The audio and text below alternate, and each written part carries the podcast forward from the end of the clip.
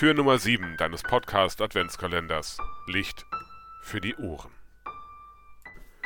Ja, Weihnachten steht ganz kurz vor der Tür.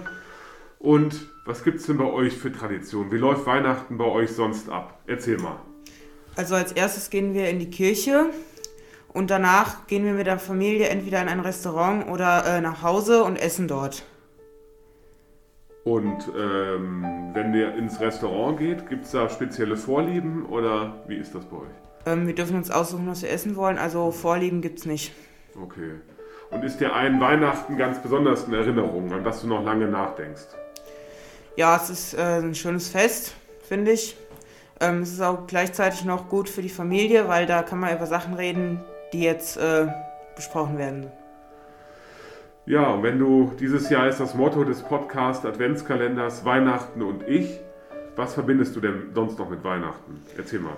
Familie, Freunde und äh, die Geburt von Jesus. Ja, Geburt von Jesus, da hast du schon gleich was, da steckt natürlich mein Pfarrerherz ganz hoch.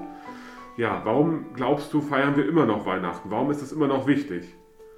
Dass wir an die äh, Geburt Jesus denken und dass es nicht ausstirbt.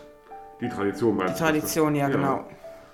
Ja, hast du noch was unseren Hörerinnen und Hörern noch zu sagen, noch mitzugeben für die Weihnachtszeit? Gibt es noch was du denen wünscht? Ähm, Freude. Freude, auf jeden Fall. Das brauchen wir gerade in dieser Situation ganz besonders dringend. Dir vielen, vielen Dank und ich wünsche dir eine gesegnete Weihnachtszeit. Ja.